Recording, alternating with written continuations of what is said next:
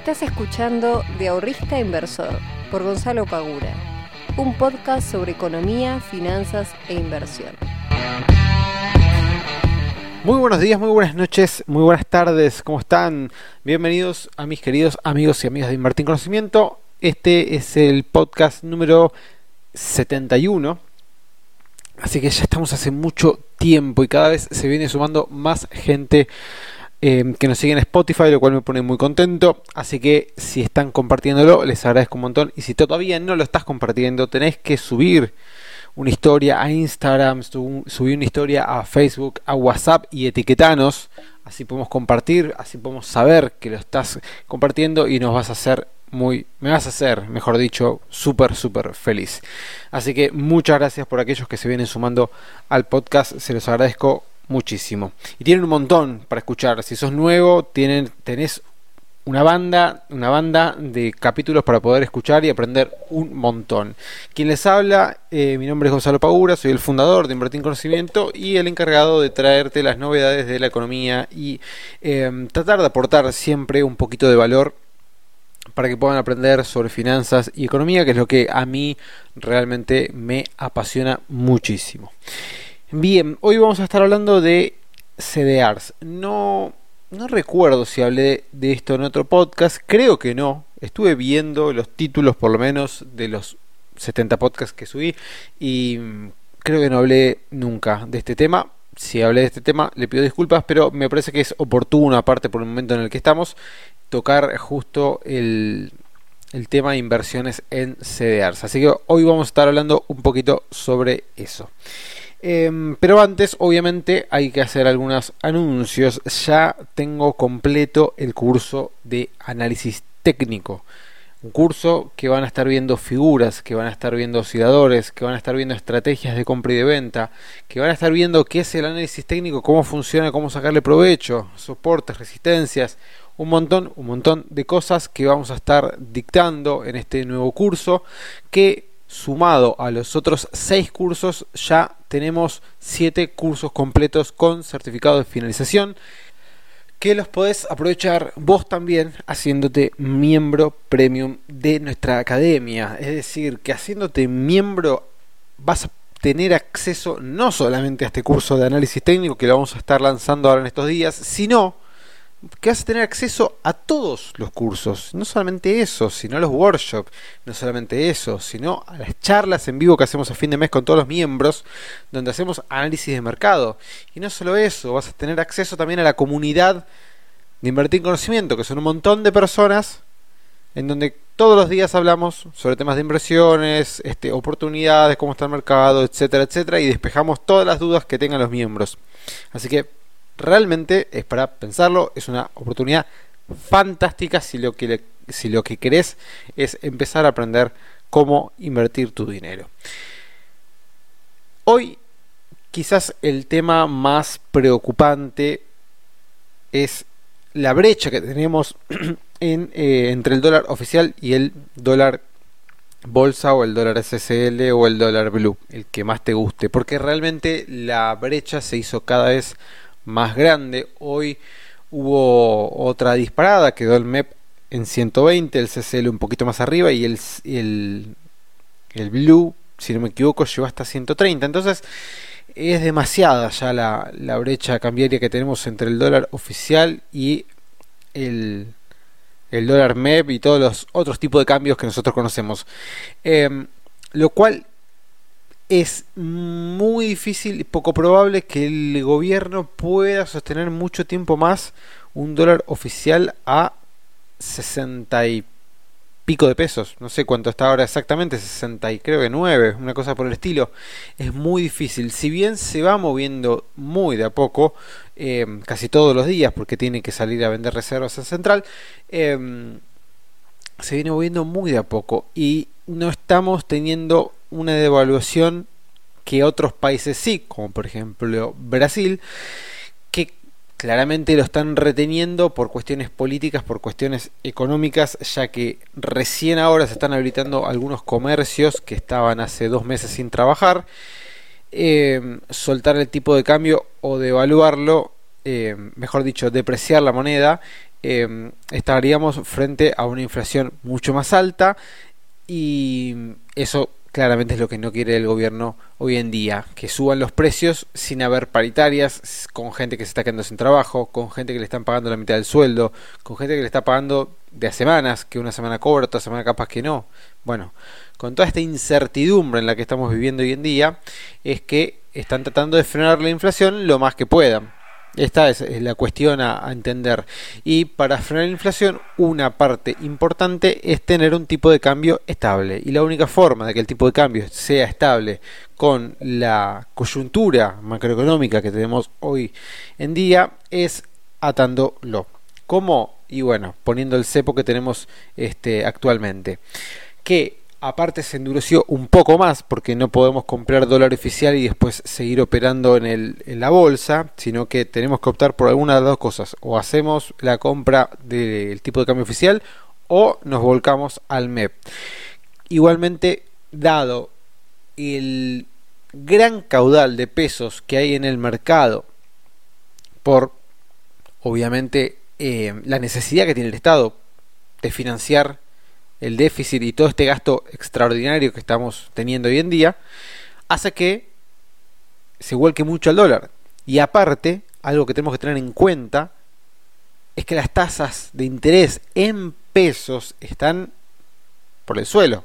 Esto ustedes lo estarán viendo, la mayoría de las personas que hacen plazos fijos se están dando cuenta que es una opción realmente bastante mala. Eh, teniendo en cuenta que la inflación va a ser mucho mayor a la tasa que te está ofreciendo un plazo fijo. Entonces, colocar el dinero en plazo, plazo fijo realmente eh, te está dejando una tasa negativa real bastante, em, bastante mala. Y bueno, al no haber una oferta de tasas fijas interesante, alta, todo el dinero se vuelca al tipo de cambio. Si hubiese tasas más elevadas, quizás Em, los tipos de cambios del MEP, CCL, Blue no estarían tan tan por las nubes. Pero ¿qué pasa? Si vos subís las tasas, esto es lo que pasaba antes con el tema de las LEVAX. ¿Se acuerdan? Que tenían una tasa de LEVAC del 70% para tratar de calmar el, el, tipo de cambio. O sea, mientras no había cepo, lo que hacían era te ponían una tasa gigante, cosa de que vos tu dinero en pesos lo vuelques a la tasa y no lo vuelques a los dólares. Bien. Eso en un momento, por más tasa que te ofrecían, igualmente eh, la gente compraba dólares porque decía, bueno, no me importa que me ofrezcas un mil por ciento de tasa, yo quiero dólares porque no confío.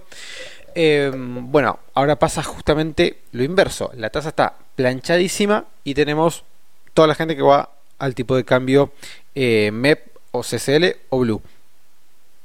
¿Qué pasa? Si suben las tasas, te come la economía. Y vos no puedes subir las tasas porque estás ofreciendo ahora tasa cero para paliar las necesidades de dinero que tienen las pymes, monotributistas, trabajadores independientes, o tasas subsidiadas del 20 y pico por ciento. Entonces vos no podés subir las tasas de interés de un plazo fijo. Porque indefectiblemente tendrías que subir la tasa de interés también de los préstamos. ¿Se entiende cómo es el juego de tasas y tipo de cambio? Ese es el problema que tenemos nosotros hoy en día. Como necesitamos ofrecer tasas bajas o nulas a mucha gente para poder financiar, para que esa gente se pueda financiar, no podemos poner tasas altas para plazos fijos o para cualquier otro em, activo financiero a tasa fija. Entonces, indudablemente todas las personas compran dólares. Aparte, sumado de una cuestión de incertidumbre que lamentablemente siempre está latente. Entonces, son un montón de cosas que se van sumando. Bueno, la deuda, que ahora el 22 es el plazo máximo, o sea, menos de 10 días. Tenemos que ver qué pasa, si defolteamos o no defolteamos. Hay una expectativa y una incertidumbre tremenda con eso a ver qué es lo que ofrecen los bonistas, si ofrecen algo este, que el gobierno pueda pagar o no, o si van a seguir peleando, o si se decreta el default, o qué pasa. Bueno, todo esto que te estoy nombrando hace que la cosa se complique, hace que la gente haga lo que hace siempre, que, que es agarrar dólares. y siempre estamos en la misma, ¿no? Es un poco lo que hablaba el podcast pasado, de la desconfianza en los pesos y que va a tomar muchos años de que la economía le vaya bien para que la gente realmente empiece a confiar en pesos y nos olvidemos un poquito de los de los dólares. Es lo, lo que nos toca, es lo que tenemos hoy en día y es algo que tenemos que tener en cuenta porque eh, la brecha cada vez es más grande.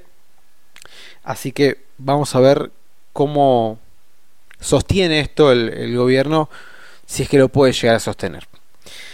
Bien, dicho esto, mercados, vamos a lo que nos, nos importa más que nada. Mercado. Eh, hoy las acciones miércoles tuvieron un golpe fuerte, dado, bueno, esto que estamos hablando, y los días anteriores, dada una expectativa positiva de que se pueda llegar a resolver el problema de la deuda, eh, había tenido una buena suba los ADRs, y eso obviamente hizo también subir las acciones en el ámbito local y los bonos. Estados Unidos, hoy habló Powell, que es el presidente de la Fed, diciendo básicamente y resumidamente que la recesión va a ser más amplia em, y duradera de lo que de lo que esperamos. Eso hizo que Estados Unidos caiga.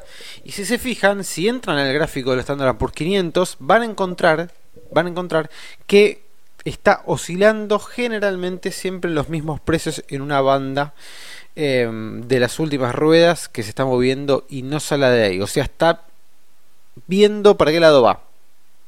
No se decide el mercado si ir para arriba o para abajo, dado que la recuperación fue bastante importante después de la baja que tuvimos en marzo. Todavía no se decide si seguimos para arriba, retomamos para abajo o qué hacemos. Estamos tan como ahí. Bueno, nosotros obviamente nos pasa un poco lo mismo, eh, sumado a todas las cuestiones que, vengo diciendo recién. Eh, pero lo interesante es que existe un activo financiero que se llama CDRs. ¿Qué son los CDRs? Bueno, son certificados de depósito de acciones que cotizan en Argentina, perdón, de acciones que cotizan en el extranjero, ¿sí? Eh, pero que nosotros podemos obtener acá en nuestra bolsa local. Es decir, si vos querés comprar Microsoft, si querés comprar acciones de, de Google, si querés comprar acciones de Apple, si querés comprar acciones de Walmart, de Disney, de Coca-Cola, de no sé, P&G, cualquier empresa que se te ocurra, eh, cualquiera no, hay algunas que no están, pero tenés muchas empresas de las más importantes del mundo que vos podés obtener mediante la bolsa local. Ahora, ¿por qué son interesantes estos activos? Por varias cuestiones. La primera, como te decía recién, estás invirtiendo en las acciones más importantes del mundo. No estás invirtiendo en cualquier acción, estás invirtiendo en empresas muy, muy grandes. Eso te da una certidumbre bastante más importante que otras empresas eh, locales, por ejemplo. Segundo, las empresas en Estados Unidos tienen políticas de dividendos mucho más claras y precisas que en Argentina. Si vos te fijas, Coca-Cola paga todos los trimestres dividendos. Si te fijas, Apple paga muchos dividendos. En los últimos trimestres ha pagado, no todos, pero ha pagado, y anteriormente pagaba todos los trimestres hay muchas empresas que son muy buenas pagadoras de dividendos y si nosotros armamos una cartera de inversión pensada para que nos genere un flujo de fondos constante en el tiempo a raíz de los dividendos que nos van a pagar nuestras acciones o nuestros CDRs en este caso, es muy interesante poder ver cuáles son esas empresas que pagan dividendos y armar una cartera más que nada pensada en función a los dividendos pagados que a las oscilaciones de precios que puede llegar a tener las acciones. Ahora, como te dije antes, estos CDRs representan acciones extranjeras, por lo cual la volatilidad existe y es grande. No son activos de tasa fija, son activos variables. Es como una acción. ¿sí? Pero, pero, y esto es un punto muy a favor de los CDRs, no vas a perder contra una posible devaluación. Al comprar CDRs estás dolarizando tu cartera. de vuelta, estás dolarizando tu cartera. ¿Por qué? Porque vos los compras en pesos los CDRs. Pero el precio del CDR en pesos ajusta, es decir, se mueve no solamente por la variación de precios que tiene la acción a la cual representa, sino que también se mueve por la variación del tipo de cambio. Es decir, supongamos que vos tenés CDRs de Apple. Apple sube un 2%. Ya tenemos un 2% que no sube el CDR. Pero si encima el tipo de cambio se deprecia, es decir, que los pesos pierden contra el dólar, también te va a subir el precio del CDR por esa depreciación. Entonces, ante una posible depreciación del tipo de cambio, vos vas a estar cubierto porque estás invertido en activos que representan acciones en dólares. Y si las acciones pagan dividendos, vos sos como un accionista más. Así que también vas a cobrar esos dividendos y los vas a cobrar en dólares. Así que fíjate lo ventajoso que es este instrumento en momentos como los que nos toca vivir hoy en día. Y otra cosa más que no me quiero olvidar aclararte con mm, los, los CDRs. Hay algunos que no tienen mucha liquidez. Y esto es algo importante. Porque si vos compras un CDR que no tiene buena liquidez diaria, si el día de mañana por X o por H lo querés vender, quizás te encuentres con un problema de liquidez y no tengas a nadie del otro lado que te lo quiere comprar. Entonces, ojo con esto. Antes de comprar cualquier cosa en la bolsa, corroboren, por favor, se los pido, que tenga liquidez el activo que van a operar. No se metan en lugares en los cuales no puedan salir fácilmente si así lo desearan o si así ustedes lo requieren.